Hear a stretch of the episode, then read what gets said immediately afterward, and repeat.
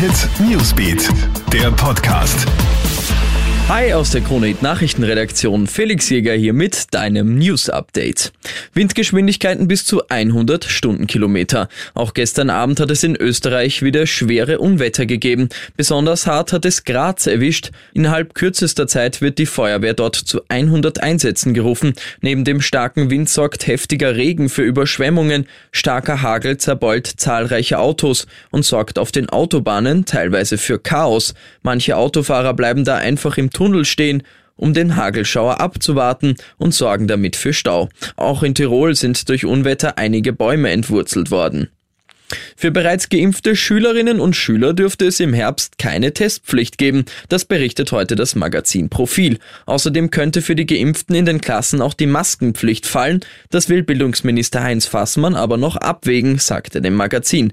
Klar ist aber, ein junger Mensch, der geimpft ist, der soll auch etwas davon haben, so Fassmann. Die konkreten Pläne für das kommende Schuljahr sollen ja nächste Woche präsentiert werden.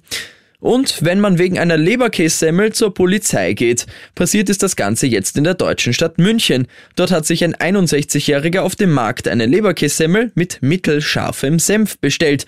Wütend stellt er dann aber fest, dass er sie mit süßem Senf bekommen hat. Er beschwert sich bei der Verkäuferin, deren Lösung besteht darin, den Senf abzukratzen und den neuen draufzuschmieren. Nicht genug für den Mann, er will eine neue Semmel.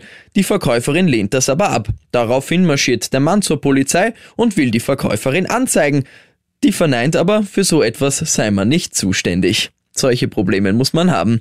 Ich wünsche dir noch ein schönes Wochenende. Krone Hit Newsbeat, der Podcast.